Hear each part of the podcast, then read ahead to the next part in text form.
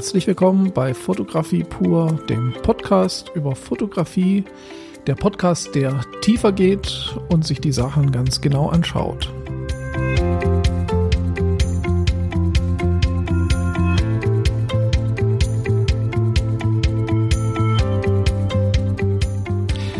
Ich freue mich, dass Sie dabei sind und ich begrüße Sie zu diesem neuen Podcast der einen Tag später kommt, aber ich habe mir das Thema sehr, sehr zu Herzen genommen und sehr genau durchdacht. Es ist ein sehr wichtiges Thema, das ich in einem anderen Zusammenhang schon einmal in einem Podcast besprochen habe. Es geht um Bildkritik.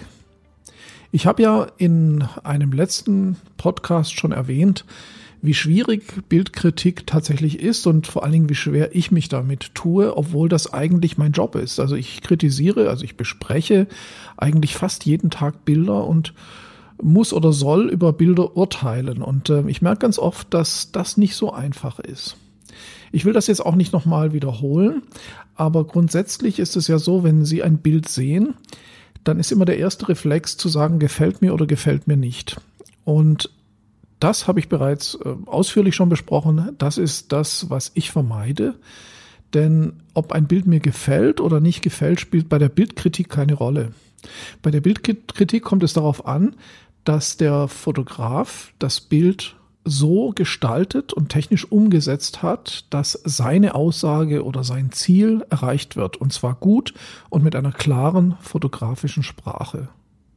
Jetzt kann man natürlich sagen, okay, ich kann natürlich auch objektiv sein und ich kann ein Bild anhand von technischen Merkmalen beurteilen. Ich kann schauen, hat es einen Farbstich, liegt die Schärfe am richtigen Punkt, ist äh, der goldene Schnitt eingehalten, sind irgendwelche anderen Regeln ähm, eingehalten.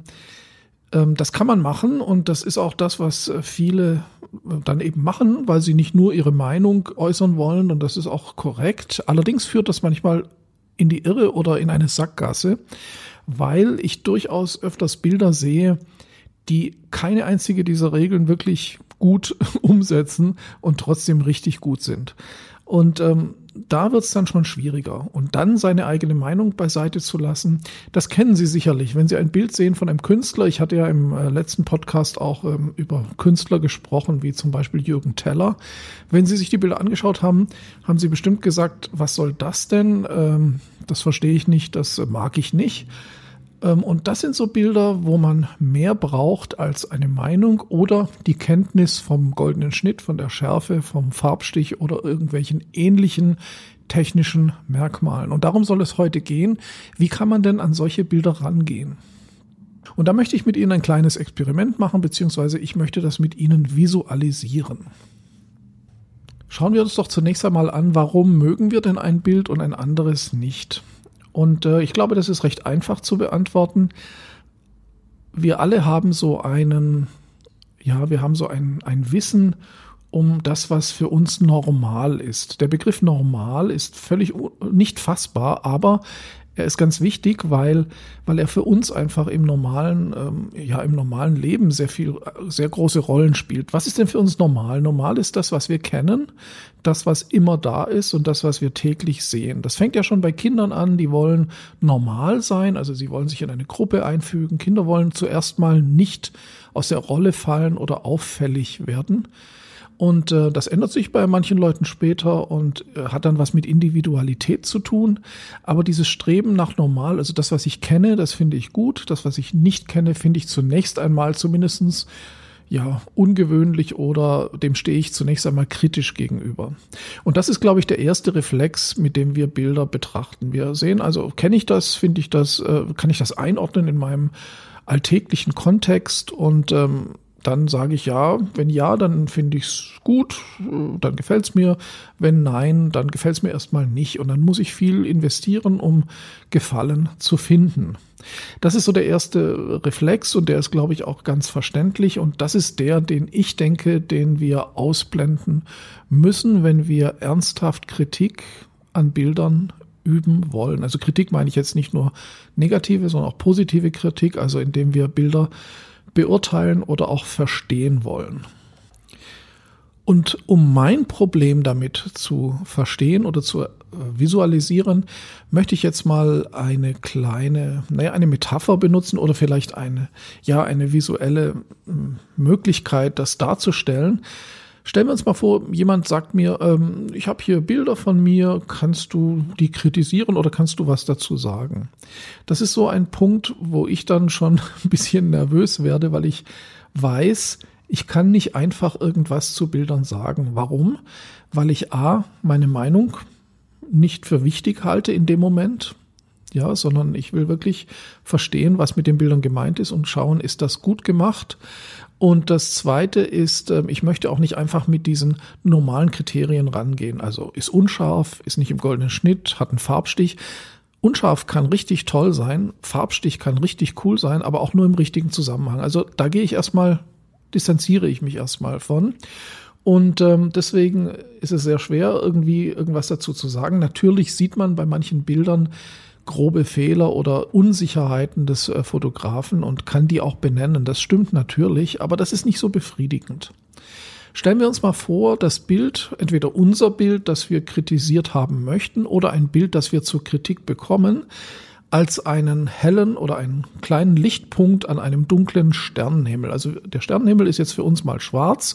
Es existieren keine Sterne außer einem einzigen und das ist das Bild, das wir jetzt besprechen wollen. Dann sehen wir, glaube ich, auch sofort das Problem, ich kann dieses Bild erstmal nicht zuordnen. Das heißt, ich habe keinen Kontext, ich habe kein Sternbild, wo es reinpasst ähm, ich, ich, es steht so ein bisschen alleine da und ich weiß nicht genau, was ich damit anfangen soll. Und das ist genau das Gefühl, das ich eben habe, wenn ich ein solches Bild erstmal aus dem Nichts heraus ähm, besprechen soll. Ja, was kann man dagegen tun oder wie wird's besser? Natürlich ist eine ganz einfache Methode die, dass ich sage, es gibt eine Referenz. Also entweder ich habe eine Aufgabe gestellt und der Student oder der Fotograf, der meine Aufgabe bekommen ist. Ich kann auch ein Kunde sein von Ihnen. Also wenn ich ein Kunde bin oder ein Dozent, der Ihnen eine Aufgabe gibt, dann lösen Sie diese Aufgabe und dann kann ich das Bild kritisieren. Warum? Weil ich habe ja die Referenz, das ist die Aufgabenstellung.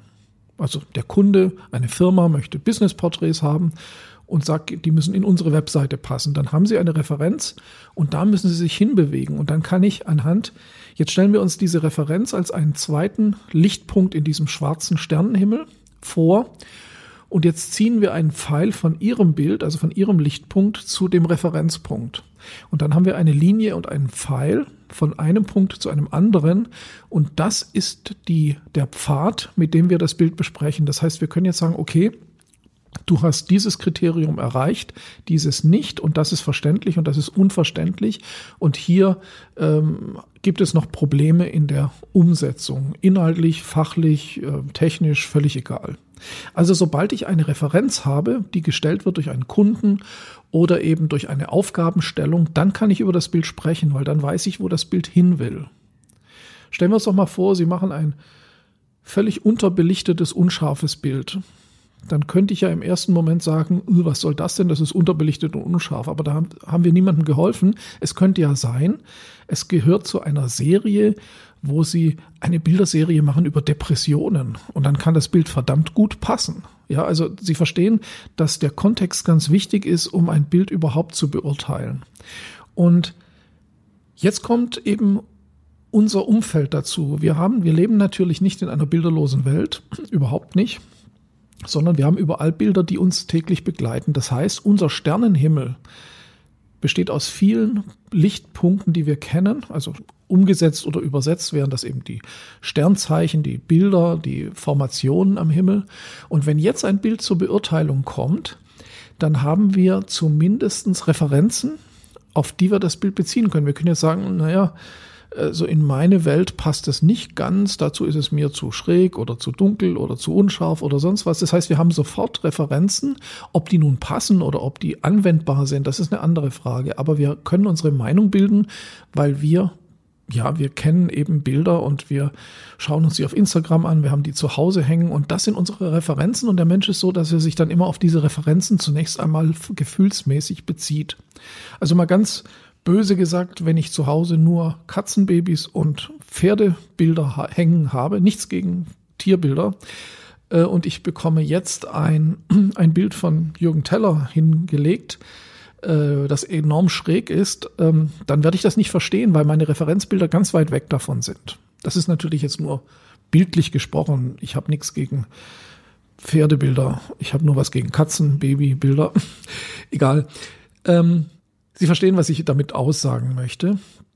Also unsere Referenzen sind ganz wichtig. Und wir können diese Referenzen eben durch unseren Konsum, also was schauen wir uns an täglich, äh, auch verschieben oder optimieren oder eben durch Aufgabenstellungen, dass wir sagen, okay, ähm, du wolltest dies oder jenes erreichen. Also wenn zum Beispiel mir jemand ein Bild schickt und sagt, sag doch mal was dazu, dann sage ich, naja, schön, mehr kann ich leider nicht sagen, weil ich nicht weiß, was du damit wolltest. Also könnte man sagen, ich wollte mit dem Bild diesen Stil erreichen, ich wollte diesen Fotografen äh, zitieren, äh, ich wollte ja, ich wollte diese Bildaussage erreichen. Habe ich das geschafft? Dann kann ich was dazu sagen.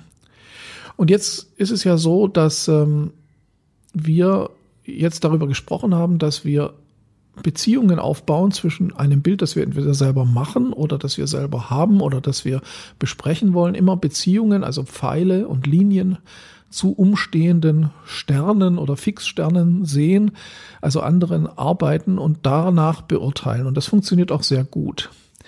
Jetzt äh, könnte man aber fragen, ja gut, ähm, was ist denn mit den großen Meistern? Also wir kennen ja die großen Fotografen, das ist Irving Penn, das ist äh, Richard Avedon, das ist Cartier-Bresson, das ist je nachdem, in welchem Bereich sie unterwegs sind. Es gibt die großen Meister, von denen man sagt, die machen die richtig guten Bilder, das gefällt mir und das ist Referenz. Warum oder in der Regel kritisieren wir die nicht, weil wir die als Referenz sehen und das ist, glaube ich, auch so eine Art Kulturtechnik, weil eigentlich müssten wir ja, also wir sind immer schnell dabei, wenn jetzt ein Hobbyfotograf oder ein Liebhaberfotograf, der gerne fotografiert, ähm, Bilder postet, dann gehen wir erstmal davon aus, das ist nicht perfekt, das ist nicht Kunst, das ist einer, der was machen möchte. Und der wird jetzt erstmal nicht als Referenz gesehen und wird immer in Referenz gestellt zu den großen Fotografen. Aber eigentlich müssten wir doch die großen Fotografen wie Helmut Newton, wie, wie Richard Avedon, wie Cartier-Bresson und so weiter, müssten wir ja auch erstmal kritisch sehen und überprüfen. Aber das trauen wir uns nicht zu, weil wir nicht denken, dass wir die Qualifikation dazu haben. Also gibt es eine Kulturtechnik, so benenne ich das jetzt mal, dass wir große Meister als Fixpunkte oder Fixsterne in unserem Modell des Himmels äh, sehen und die auch nicht hinterfragen. Das ist eigentlich nicht richtig, sollte man nicht so machen, aber das hilft uns natürlich, denn jetzt haben wir Bezugspunkte. Das heißt, wenn wir die großen Meister akzeptieren und sagen, jawohl, die Bildsprache und so, das ist alles perfekt, dann können wir uns auf die beziehen. Und das ist eben auch das Gute an solchen, an solchen Fixsternen, an solchen Fixpunkten, äh, obwohl man natürlich irgendwann zu dem Punkt kommen muss, auch die in Frage zu stellen und die eventuell zu verschieben oder auch nicht immer als Referenz zu verwenden. Also, was kann man tun? Man setzt sich so viele Referenzpunkte wie möglich in allen Bereichen und hat dann eben ein, eine viel, viel größere Chance, Bilder, die man sieht oder die man selber macht, zuzuordnen und auch die Aussagen zu verstehen, die damit gemeint sind. Wenn das nicht der Fall ist und Sie müssen ein Bild besprechen, dann lassen Sie sich genau sagen, was damit gewollt ist. Dann können Sie erkennen, ob es gelungen ist. Und das ist mein Ansatz. Und ähm, ich denke, wenn man das verstanden hat, dann hat man auch für sich selber sehr, sehr viel gewonnen im eigenen ja, Qualitätsmanagement in der Fotografie. Sie sehen also, dass die Fotografie sehr, sehr tiefgehend sein kann und auch das Verständnis für Fotografie. Es geht also nicht nur um Kameratechnik und Sensorauflösungen, Und äh, um dieses Verständnis zu erreichen, muss man eben sich damit auch wirklich intensiv beschäftigen.